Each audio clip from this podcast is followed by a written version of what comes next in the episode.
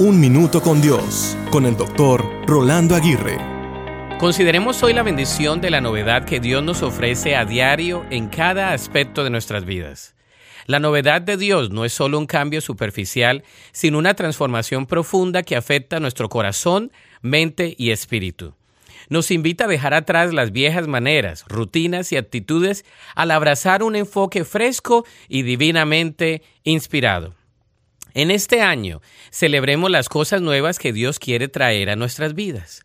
En lugar de aferrarnos a lo conocido, confiemos en el plan perfecto del Creador.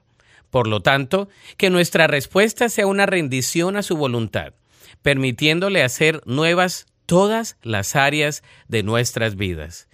Comencemos hoy a marcar nuestras vidas siendo llenos de la novedad divina avancemos expectantes al saber que con Dios cada día es una oportunidad para experimentar su gracia renovadora. Solo así nuestras vidas reflejarán la belleza y la frescura de vivir en la novedad de su amor y propósito. Recuerda, Dios hará algo nuevo en ti hoy. La Biblia dice en Apocalipsis 21:5, y el que estaba sentado en el trono dijo, He aquí, yo hago todas las cosas nuevas.